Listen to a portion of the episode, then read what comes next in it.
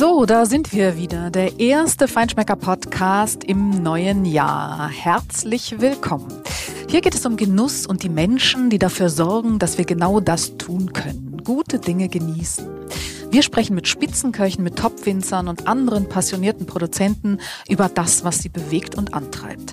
Ich bin Deborah Middelhoff, Chefredakteurin des Magazins und heute freue ich mich über einen der stillen Stars unter den deutschen Spitzenköchen, aber einen der ganz großen.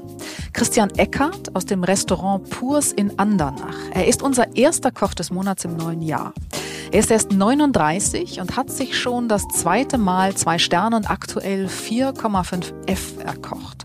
Mit ihm spreche ich darüber, wie er als junger Spitzenkoch die Zukunft der Top-Gastronomie sieht und wie es ist, mit einer Spitzenköchin verheiratet zu sein. Beide sind nämlich gerade Eltern geworden.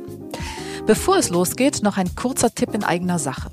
Wer den neuen Wein-Podcast Apero unseres Schwestermagazins Foodie noch nicht gehört hat, sollte das unbedingt nachholen. Unsere Weinredakteurin Katharina Mattheis spricht dort nämlich mit spannenden Persönlichkeiten aus der Weinwelt, ganz nahbar und ohne Fachgesimpel, wie sie selbst gerne sagt. Apero gibt es natürlich auch auf allen bekannten Podcast-Plattformen. Und jetzt freue ich mich auf Christian Eckert. Guten Tag, lieber Christian Eckhardt. Schön, dass wir uns heute für den Feinschmecker Podcast sprechen. Ja, schönen guten Morgen, Frau Mittelhoff. Vielen Dank für die Einladung. Christian Eckhardt, äh, kürzlich gerade ganz frisch Vater geworden. Äh, die Mutter ist auch eine Köchin, aber darüber sprechen wir später noch kurz. Ähm, wenn man so frisch Vater geworden ist, ist das ja vielleicht so ein bisschen auch ähm, ein Glück im Unglück. Das Restaurant Purs, nicht nur das, die haben sich entschieden zu schließen, entscheiden müssen zu schließen nochmal zum Jahresende, weil die aktuelle Situation das gar nicht anders zuließ. Das ist natürlich tragisch einerseits, aber wenn man denn so frisch Vater geworden geworden ist, ist das ja schon ein Glück, weil dann hat man irgendwie ein bisschen mehr Freizeit jetzt auch für den Nachwuchs, oder? Ja, das, das stimmt schon. Ja, das ist so, dass ähm, ja, wir natürlich äh, ja, leider schließen mussten oder geschlossen haben, äh, jetzt über Weihnachten und Silvester. Und äh, aber ja, wir machen das Beste draus. Ich freue mich natürlich, jetzt zu Hause sein zu können bei der Familie, bei unserem kleinen Sohn ähm, da auch einfach ein bisschen mehr Zeit mit ihm verbringen zu können und natürlich das erste Weihnachtsfest äh, mit ihm verbracht zu haben, war natürlich äh, äh, ja großes Glück in, in der schweren Zeit auch für uns, ja. Und äh, es ist schön, den Kleinen morgens in den Arm zu nehmen, äh, ihm mit ihm mittags spazieren zu gehen und ihn abends dann bestenfalls noch zu Bett zu bringen. Das ist schon, äh, das ist schon ein schönes Gefühl und äh, die Zeit nutzen wir auch und äh, die gibt mir natürlich auch viel Kraft für alles, was kommen wird. Das ist ein irrsinnig großer Luxus, oder? Das ist vielleicht tatsächlich der größte Luxus, den man als Spitzenkoch haben kann, so viel private Zeit zu haben. Die kommt wahrscheinlich dann so schnell nicht wieder. Das stimmt, das stimmt. Da muss man, äh, müssen wir uns auch erstmal dran gewöhnen, mit der Zeit klarzukommen, weil sonst ist man ja immer, steht die ganze Zeit unter Strom am Herd. Ähm, man guckt, dass man die Zeit bestens äh, irgendwie äh, unterkriegt und in der Küche, ähm, ja, ja, äh, voranbringt. Und jetzt ist man zu Hause und hat auf einmal äh, den ganzen Tag Freizeit. Das ist, äh, ähm, das ist schon schwierig, auch für den Kopf anfangs. Aber ähm, wie gesagt, ich habe jetzt äh, das große Glück, die Zeit mit meinem Sohn verbringen zu können. Und das ist äh, ja sehr, sehr schön. Hat das eigentlich was verändert? Weil es ist ja jetzt nicht der erste Lockdown, es ist ja der zweite oder dritte sogar. Und im ersten war wahrscheinlich genau das, wie allen Kollegen ähm, das ja auch ging. Man wird so von einem Tag auf den anderen nach Hause gespült, sage ich mal, und hat nichts zu tun und kommt von diesen 300 Prozent, auf denen man sonst immer läuft, sowohl in der Intensität als natürlich auch, was den Zeitfaktor angeht, plötzlich runter auf Null. Ähm, und dann ist man erstmal so ein bisschen orientierungslos wahrscheinlich. Also so ging das ja vielen Kollegen in, in den ersten, äh, im ersten Lockdown. Ähm, aber jetzt, wenn man dann so dieses, ähm, dieses private Glück wirklich genießen kann auf eine ganz neue Art und Weise, hat das ein bisschen was verändert bei Ihnen in der Wahrnehmung auch, was so Wertschätzung, ich sag mal, von Quality Time angeht, von Freizeit angeht? Ja, definitiv. Das stimmt schon, dass wir den, den ersten Lockdown so ein bisschen noch als ja, äh, hört sich jetzt böse an, aber als Urlaub genommen haben, wirklich mal auch äh, äh, ja, die Zeit genießen zu können, runterzufahren, vielleicht auch mal ein paar Sachen zu erledigen, die liegen geblieben sind. Man sagt da Steuererklärung, Keller aufräumen, so diese ganzen Sachen, die man vielleicht äh, unter äh, ähm, äh, ja, 100 Prozent im Betrieb jetzt vielleicht nicht schafft. Ähm, aber äh, ja, gerade im zweiten Lockdown oder jetzt wieder, ähm, für uns ist es natürlich schon so, dass ähm, ja, man sich einfach Gedanken macht, wo, wo geht die Reise hin. Ähm, und äh, äh, ja, auch zu Hause ähm, die ganzen Sachen auch anders wahrnimmt und äh, auch sie vielleicht mal ein bisschen reflektiert, was hat man vielleicht in, in der Vergangenheit vernachlässigt, äh, hat man die Familie vernachlässigt, hat man die Freunde vernachlässigt, da macht man sich definitiv Gedanken drum und ähm, versucht sich da dafür für die Zukunft da vielleicht ein Gerüst zu bauen, wo man sagt, okay, auch wenn wir wieder aufmachen, auch wenn wir wieder Volllast fahren, äh, habe ich trotzdem noch genug Zeit, A für den Sohn, ähm, aber B auch für Freunde, für die Familie. Ähm, natürlich auch für die Frau, dass das dann auch nicht zu kurz kommt. In der Zeit, wenn es wieder losgehen sollte, äh, da macht man sich definitiv Gedanken drum, ja, das stimmt. Ja, klar. Also Work-Life-Balance spielt auch da eine Rolle. Macht denn die Sarah Henke sich die gleichen Gedanken? Wäre ja blöd, wenn nur sie diese hegen. ja, wir sprechen da auch drüber. Äh, natürlich steht jetzt äh, der Kleine erstmal im Vordergrund. Ähm, das ist ja auch ganz normal. Ähm, da will man natürlich so viel Zeit wie, wie möglich äh, mit ihm verbringen. Wir wollen aber auch nicht jetzt ähm, unsere Freunde vernachlässigen. Es ist ja manchmal so, dass dann ja sich vielleicht Familienteile ein bisschen zurückziehen, äh, nur noch was im kleinen Kreis machen wollen. Ähm, wir wollen mit unserem Kleinen trotzdem essen gehen. Wir wollen mit unserem Kleinen trotzdem unsere Freunde besuchen. Ähm, die sollen da alle dran teilhaben an unserem großen Glück. Und ähm, das äh, versuchen wir eben jetzt in ein Konstrukt, äh, Konstrukt zu bringen, wo wir sagen, ähm, da sind wir fein. Wir haben genug Privatsphäre mit dem Kleinen, äh, aber äh, vernachlässigen eben nicht die Familie oder die Freunde. Mm, ja. Das Restaurant heißt Purs. Ähm, wenn ich jetzt mal Pur nehme als Begriff und äh, daran denke, Christian Eckert, das ist einer, der gehört eher so zu den stillen Stars, aber zu den ganz Großen im Lande. Ist denn Pur auch so ein bisschen ähm, ja Prinzip, äh, Philosophie, Konzept von Christian Eckert im Sinne von Konzentration auf das Wesentliche? Das kann man so im, im Nachhinein vielleicht so, so sehen. Ähm, das ist dann, äh, wie wir vielleicht jetzt den Namen auch ähm, ja, erklären können. Lustigerweise ist der Name schon vor mir gefunden worden, bevor ich eigentlich als äh, Küchenchef für dieses Restaurant äh, ernannt wurde, ähm, stand der Name schon fest. Ähm, wenn man die Geschichte jetzt, ähm, ja, ich weiß nicht, ob sie zu lang geht, aber eigentlich war ja meine Frau für dieses Restaurant geplant. Ähm, und äh, da hat man den Namen auch schon ins Leben gerufen. Ähm, ich habe ihn dann äh, quasi übernehmen äh, dürfen. Ähm, ja, aber es war eigentlich eben so geplant, dass, dass die Frau Henke dieses Restaurant Jose, das sie jetzt betreibt, äh, eigentlich nur so eine Übergangslösung ist als, als Pop-up-Restaurant, die es aber viel zu ja, gut ankam und sie auch sich auch super wohl drin gefühlt hat und jetzt auch immer noch drin äh, wohl fühlt. Und ähm, dann kam ich mitten mit, mit ins Spiel und äh, sie ist eben im Jose geblieben, ist da super happy und ich durfte jetzt das Purs als Küchenchef übernehmen. Und ähm, ja, aber das stimmt schon, dass der Name bestimmt auch die Philosophie und mein, mein, äh, mein Dasein als Koch so ein bisschen beschreibt, der stille, äh, der stille äh, Handwerker am Herd der die große Bühne etwas scheut. Ähm, ich weiß, dass sie dazugehört, äh, wenn man da oben mitspielen will, aber ähm, ich mich einfach nicht drauf wohlfühle. Das kann man, glaube ich, ganz so äh, auch ehrlich mal sagen. Mhm. Naja, es ist so ein bisschen vielleicht eine Generationenfrage. Nicht? Also ähm, äh, Christian Eckhardt mit äh, 39 äh, jetzt noch, noch glaube ich, noch genau, genau. 39 ist schon die Generation, ich sag mal so auch die, die Social-Media-Generation, klar. Also irgendwie gehört das dazu, ja. Man sieht ja auch an äh, etlichen Beispielen, ähm, wie das den Erfolg doch deutlich befeuert äh, im Sinne von Marketing. Äh, die älteren Generationen sehen das sicherlich anders. Also die sagen, brauche ich alles nicht. Also konzentriere mich so. Aber das ist schon, ist schon so ein bisschen eine Generationenfrage. Aber auf der anderen Seite äh, läuft ja alles gut, auch so, oder? Äh, definitiv, definitiv. Wir sind äh, mega happy. Ähm, ja, was wir jetzt momentan schon erreicht haben nach den drei Jahren, äh, das ist schon super. Da können wir drauf stolz sein. Bin ich auch. Ähm, eben was Marketing angeht, Social Media, Facebook, äh, Instagram, wie sie alle heißen. Äh, das gehört mittlerweile einfach mit dazu. Da muss man sich auch präsentieren, um auch äh, äh, gerade im Ausland präsent zu sein. Das ist eine schöne Plattform, wo man sich quasi einfach äh, auch mal zeigen kann. Ähm, ich bin aber nicht derjenige, der ja meine 15 Posts am Tag machen muss, um glücklich zu sein. Äh, ich weiß, was wir jeden Tag leisten und das muss ich dann nicht noch auf so einer Plattform zur Show stellen. Ähm, ich finde es auch mal ein bisschen schwierig, äh, sich dann, dann frei zu machen. Wenn man dann immer auf diesen Plattformen ist, lässt man sich, glaube ich, doch hier und da schon mal ein bisschen leiten, was so die, die äh, Stilistik vielleicht angeht, das, das Anrichteverhalten ähm, auf dem Teller. Deswegen versuche ich mich da mal so ein bisschen zu lösen von diesen Plattformen. Mir das bestimmt, man kann sich davon nicht frei machen, man, man äh, stolpert ja zwangsläufig drüber über, über Foodpics.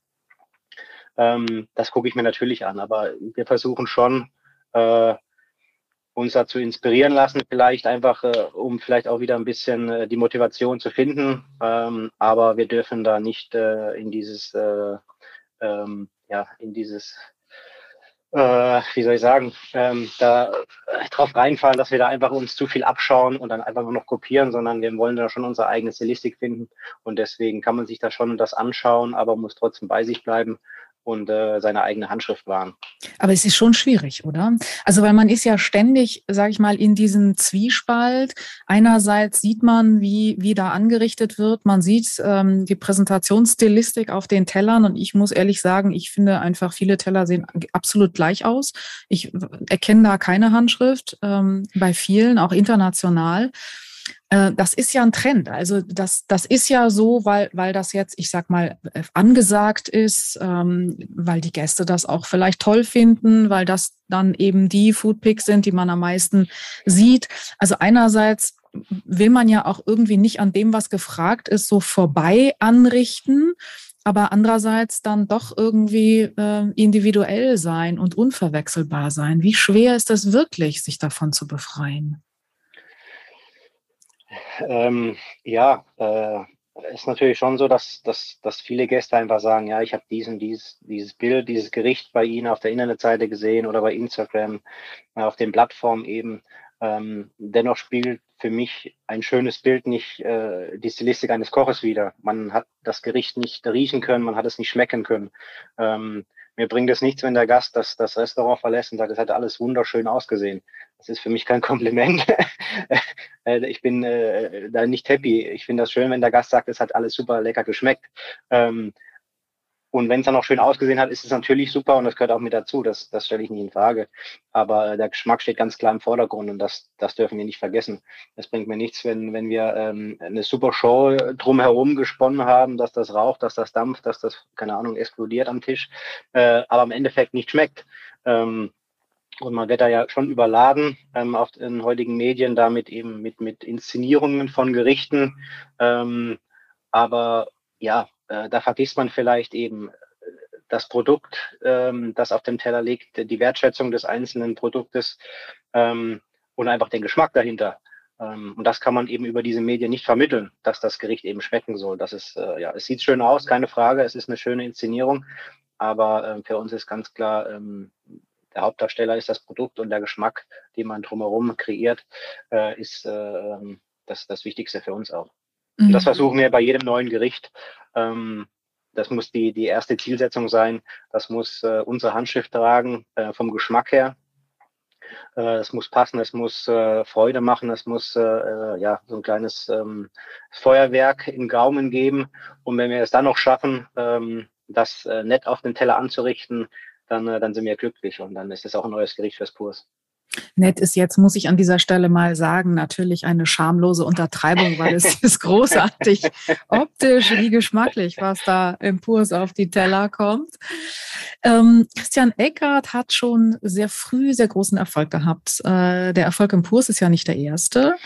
Und ähm, der Werdegang scheint äh, ein sehr gut geplanter gewesen zu sein, sage ich mal, wenn man so von außen drauf guckt. Erst die Klassik bei Klaus-Peter Lump im Barreis, dann bei Sven Elverfeld, ähm, die ja, Avantgarde, Moderne, äh, dann Andreas Caminada, Schloss Schauenstein.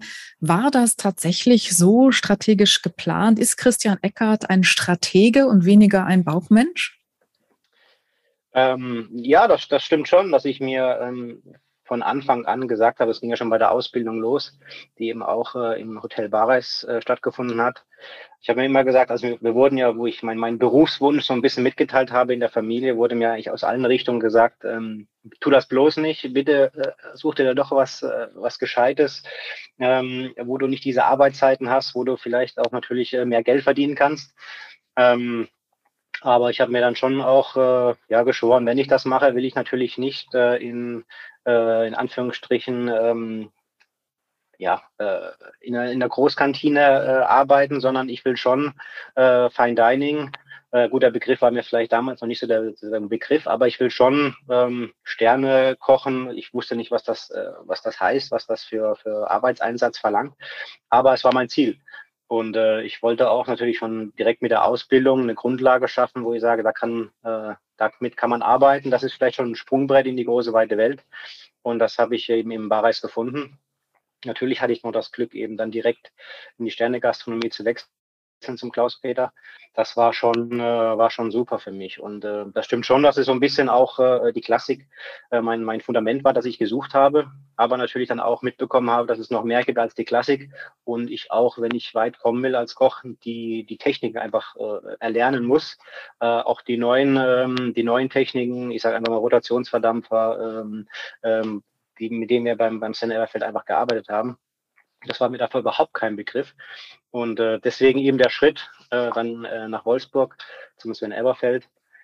Und ähm, das war ja ähm, eine ganz neue Welt. Ähm, ich will nicht sagen eine bessere Welt, aber das, das auf keinen Fall. Aber es war was ganz anderes und es hat mich als Koch einfach wieder weitergebracht. Und ähm, genau der nächste Schritt dann auch zum Andreas Caminada war für mich einfach auch ähm, schön zu sehen äh, oder wichtig zu sehen, wie kann man das Ganze ähm, auf diesem hohen Niveau ähm, auch äh, in einer gewissen Selbstständigkeit machen, ohne großes Hotel im Hintergrund zu haben. Und da war für mich natürlich der Andreas Caminada einer, der, ja, äh, der das äh, zu 100 Prozent verkörpert hat. Und der wirklich klein angefangen hat, aber dieses ganze Schloss Schauenstein, wenn man jetzt sieht, wo, wo er jetzt mittlerweile ist mit Casa Caminada und äh, äh, ja, was noch alles dazugehört, das ist schon sehr beeindruckend. Und das war für mich auch als Koch ähm, sehr, sehr wichtig, diese Wirtschaftlichkeit nicht aus den Augen zu verlieren. Und ähm, auch der nächste Schritt dann in die, in die Villa Rothschild, damals noch als Zuschef, war für mich auch sehr, sehr wichtig. Wieder, ja, ich sag mal, von dem, äh, von dem drei Sterne Kochen äh, viel ähm, ja auf das äh, äh, auf das höchste Niveau getrimmte Kochen vielleicht auch wieder so ein bisschen zu relativieren, äh, um zu sehen, wie kann man auch ja, ich sag's mal ganz ehrlich, einfach Geld verdienen äh, in Form von großen Banketts, von Hochzeiten. Wir hatten in der Villa Rothschild ja äh, 60 Hochzeiten, die wir im Jahr auch betreut haben, alles aus einem Restaurant. Wir hatten ähm, Tagungsbereich, äh, die wir betreut haben, äh, zwei Restaurants, Mittags-, Abendsgeschäft, sieben Tage Woche. Also es war alles, was ich so ein bisschen äh, ja auch noch nie erlebt habe. In allen drei Restaurants, wo ich davor war, hatten wir dieses Bankettgeschäft ja gar nicht. Und äh, das war einfach schön und wichtig für mich auch. Ähm, um das quasi auch äh, ja, wirtschaftlich ähm, als Küchenchef auch mal mitgemacht zu haben. Und ähm, das war schon so, jetzt rückwirkend äh, zu sehen, natürlich ähm, gehört da auch mal ein bisschen Glück dazu. Es muss immer bei der gewissen Küche, Brigade auch ein Platz frei werden, dass man dann da reinkommt. Ähm, das, das spielt natürlich auch mal eine große Rolle. Und das war einfach so ein bisschen ähm, ja, ausgesucht, aber ähm, natürlich auch immer eine glückliche Führung, dass dann auch wirklich zustande gekommen ist. Mhm. Das Purs ist nicht nur wegen der herausragenden Küche ein besonderer Genussort, sondern auch wegen des Konzeptes. Wir haben vorhin ähm, ein bisschen so das, das Thema Inszenierung schon gestreift. Ähm, nun ist das Purs keine Inszenierung, aber es ist schon etwas Besonderes vom Konzept. Ich weiß gar nicht, wie es jetzt ähm, bis, bis vor der Schließung dann war, aber bis vor dem Lockdown war es ja doch so, dass es auch verschiedene Räume gibt und der Gast eine Reise erlebt. Äh, Start äh, an der Bar, glaube ich, mit dem Aperitif, dann gibt es eine Lounge und einen Kamin und äh, das Menü und dann wieder den, äh, den Abschluss an der Bar. Das heißt, es ist eine ganze Genussreise an einem Abend.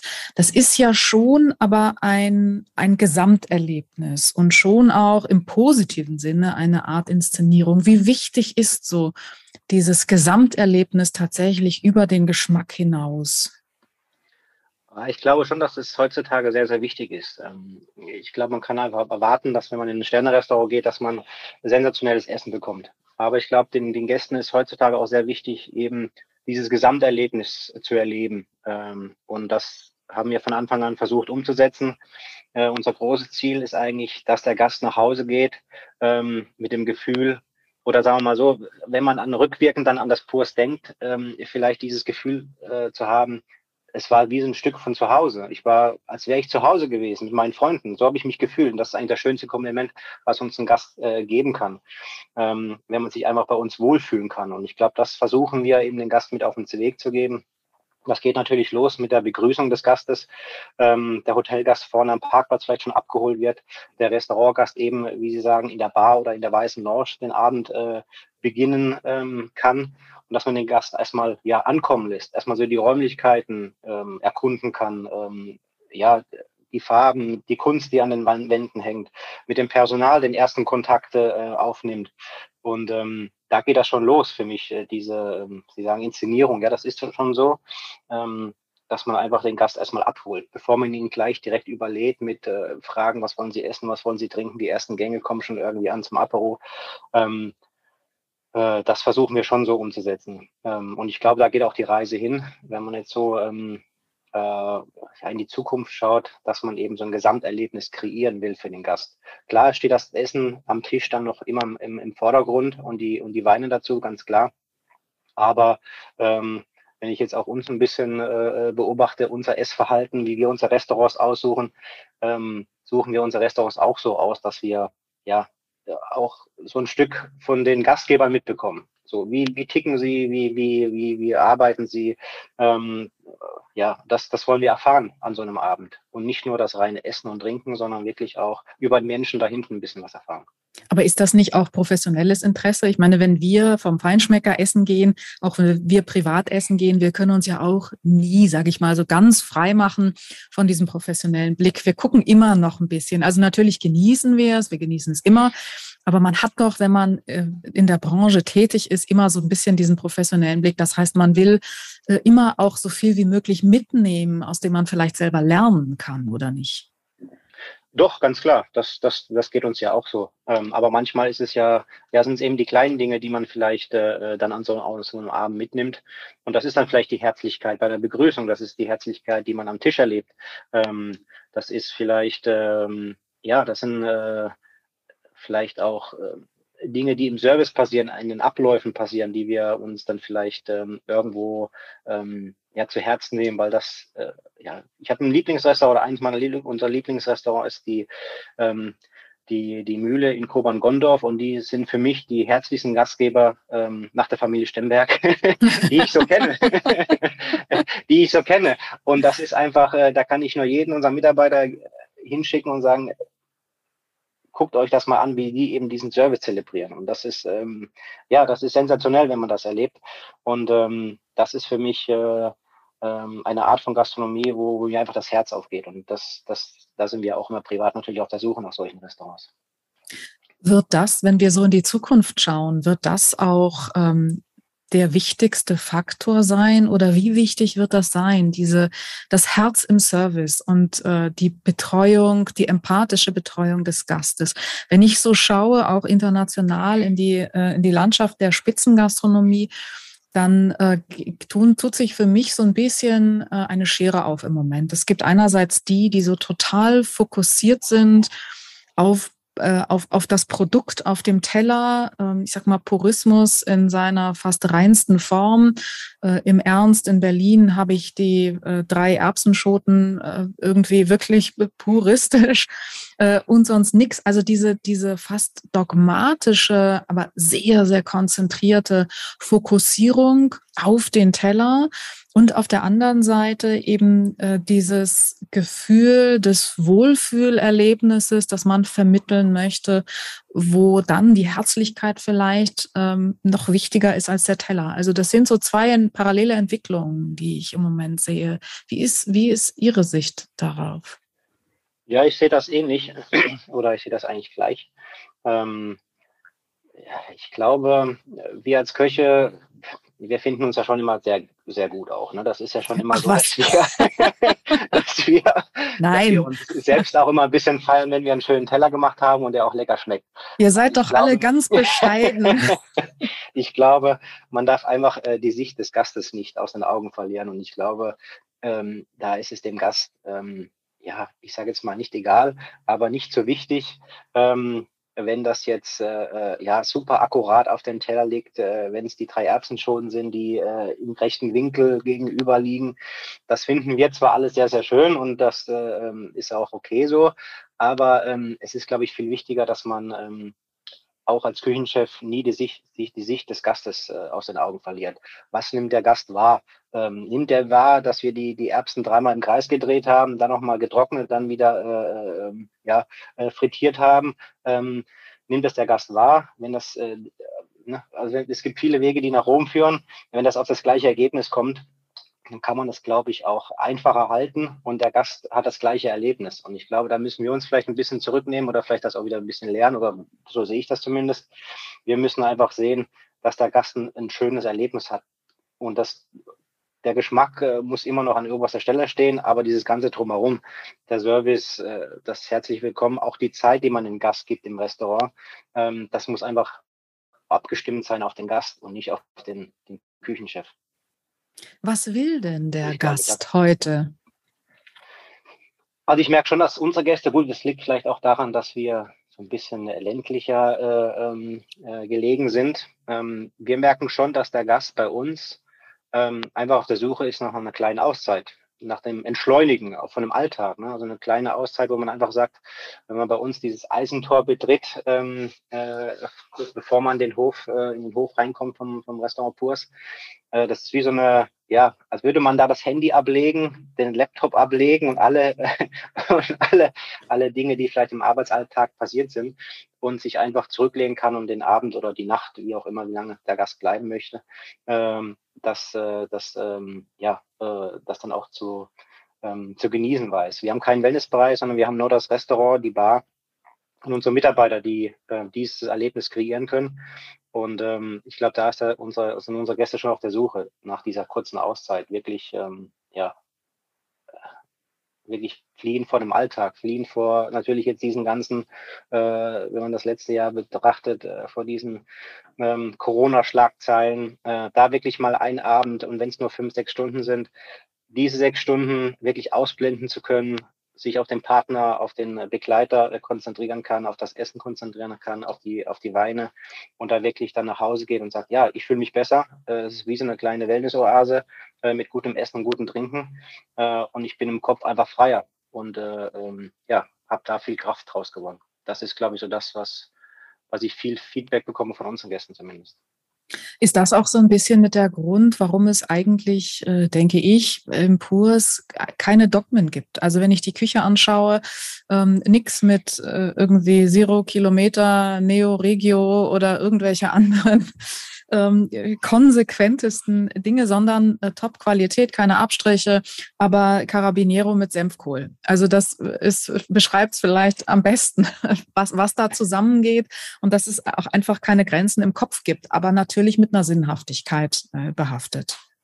Ja, klar. Also ich glaube, man sieht schon bei uns in der Küche, dass einfach ähm, ja eine frankophile ähm, Basics da sind. Ähm, aber trotzdem versuchen wir unsere Gerichte einfach äh, komplett frei zu kochen, ohne irgendwelche ähm, ja, Dogmen, die, äh, an die wir uns halten möchten. Wir sind nicht regional, wir sind nicht irgendwie, die alles irgendwie fermentieren müssen, ähm, sondern das, was für uns Sinn macht, das nehmen wir gerne äh, in unsere Stilistik über oder das, das machen wir auch gerne.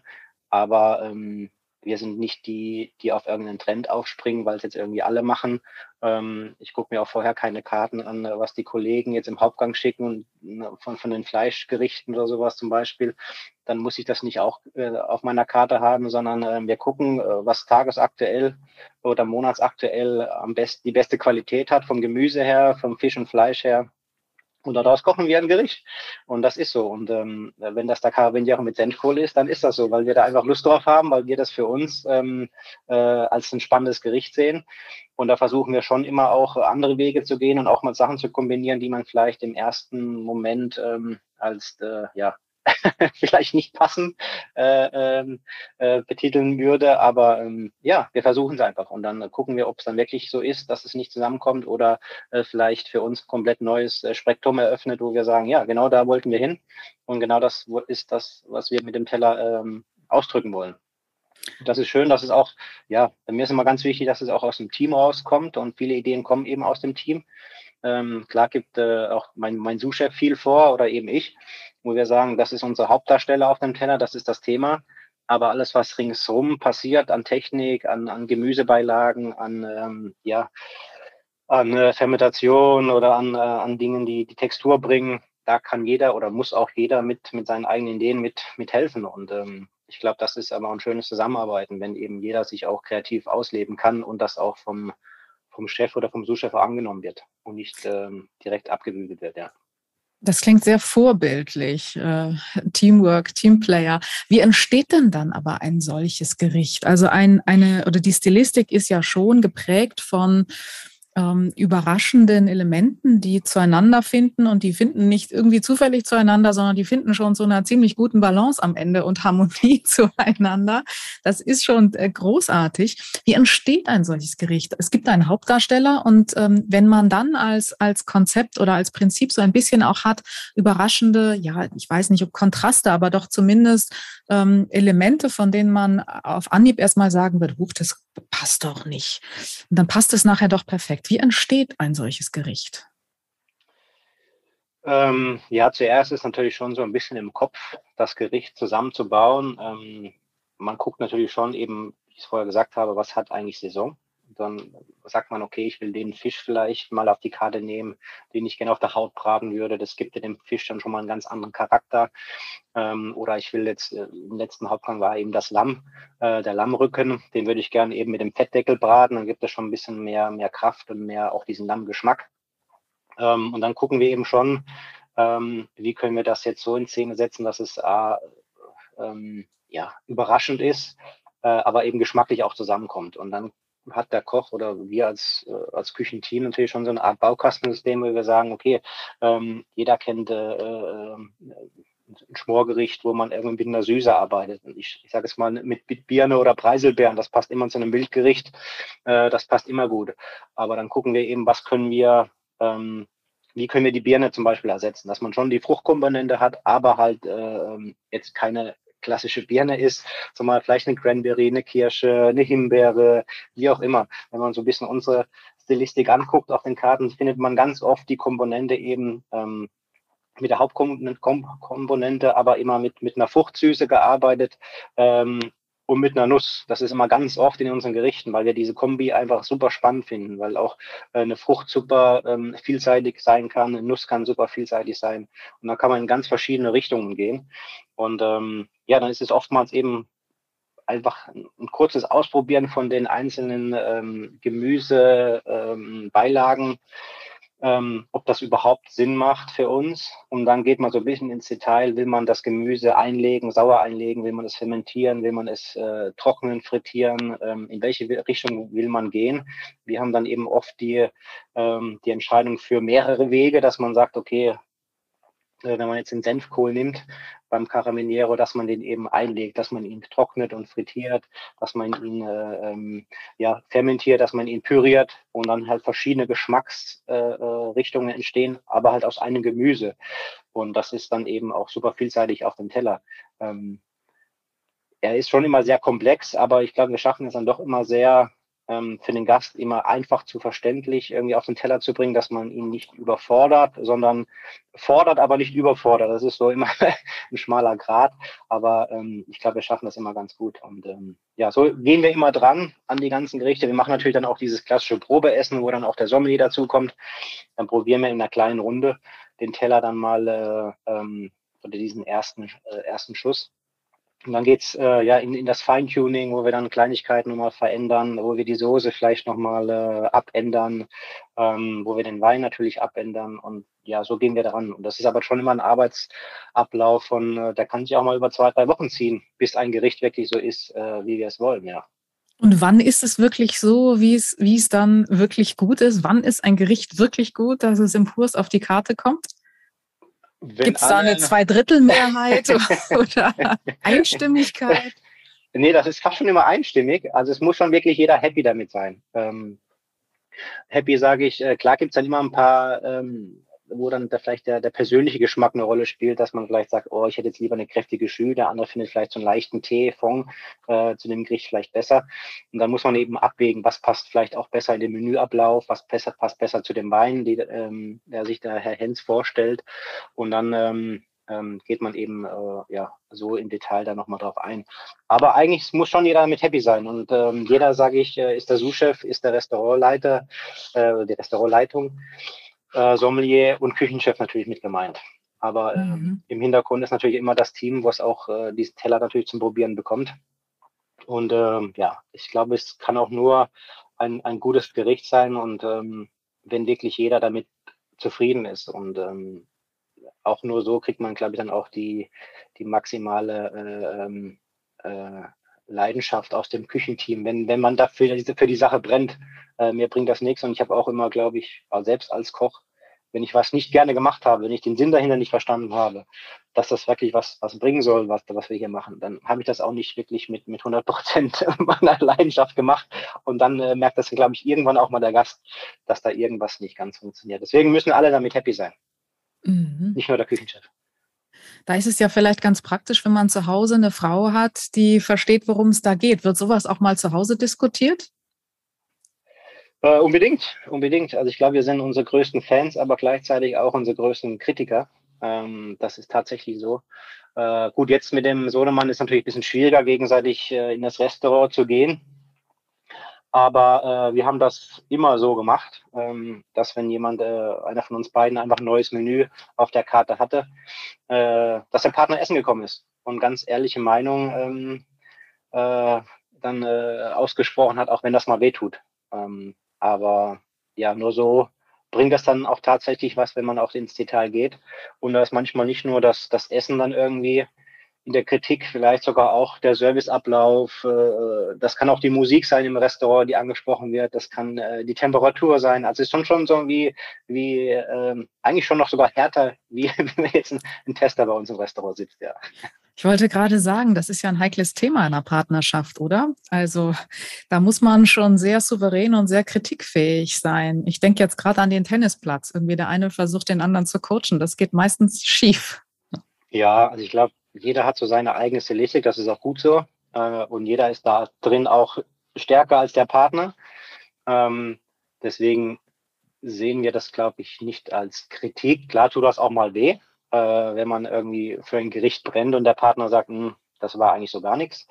Aber ähm, ja, im Endeffekt sagt mir lieber der Partner das und dann gucke ich mir das nochmal an muss dann im Team entscheiden, ist, hat, hat sie recht oder hat sie nicht recht. Aber lieber so, als wenn mir das ein Gast sagen muss. Ähm, deswegen äh, äh ist, das, ist das okay, wenn es auch wenn es weh tut. Das muss mhm. so sein mhm. manchmal. Mhm. Wird denn eigentlich auch zu Hause mal gemeinsam gekocht? Äh, gemeinsam, wir stehen gemeinsam in der Küche, oft, ja. Aber äh, meistens kocht dann immer nur einer und der andere ist dann der kleine Kommi oder der kleine Azubi der eigentlich immer nur Sachen schneidet, was der andere ihm aufträgt, äh, oder schon mal die Töpfe spült. Das ist dann schon so, weil beide gleichzeitig am Herd stehen, das ist immer schwierig. Ähm, deswegen teilen wir uns meistens so auf, dass. Einer muss das Sagen haben. Richtig, genau. Einer ist der Küchenchef, der andere ist der Azubi. oder die ist Küchenhilfe. Das, ist das pari aufgeteilt oder ist da einer im Vorteil? Nee, nee, das ist dann schon immer 50-50 äh, aufgeteilt, ja doch, doch gucken wir schon mal. Sie machen meistens eben ein Curry oder äh, ja, und, und, ich kümmere mich dann so um die, die, äh, die deutsche Hausmannskost. Okay, und was gibt es öfter an freien Tagen? Äh, ja, das Essen ist ja jetzt erstmal weggefahren. Wir gehen selbst gerne essen natürlich, aber ähm, momentan kocht dann doch eher ich, weil die Sarah sich dann um den Kleinen kümmern, kümmert und äh, das ist dann schon gerecht aufgeteilt. Alles gut. Und dann spüle ich auch selber ab. ja, ja, ja. Sehr charmant. Christian Eckert, vielen, vielen herzlichen Dank. Äh, alles Gute vor allen Dingen für den Kleinen, für den Nachwuchs, für die Familie und fürs, fürs Purs, fürs Joso, für äh, das ganze Unternehmen, wenn es denn dann wieder losgeht, hoffentlich bald. Äh, alles, alles Gute. Frau Mittelhoff, vielen, vielen herzlichen Dank für das schöne Gespräch. Hat viel Spaß gemacht. Dankeschön. Ich wünsche Ihnen natürlich auch alles, alles Gute. Und äh, ja, wir hoffen, äh, Sie bald auch im Kurs begrüßen zu dürfen. Bis ganz bald, ganz sicher. Wir freuen uns. Vielen Dank. Dankeschön.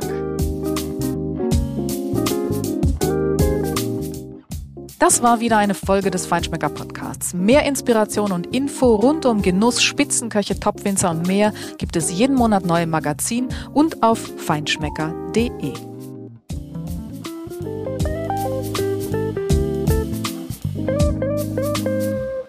Dieser Podcast wird produziert von Podstars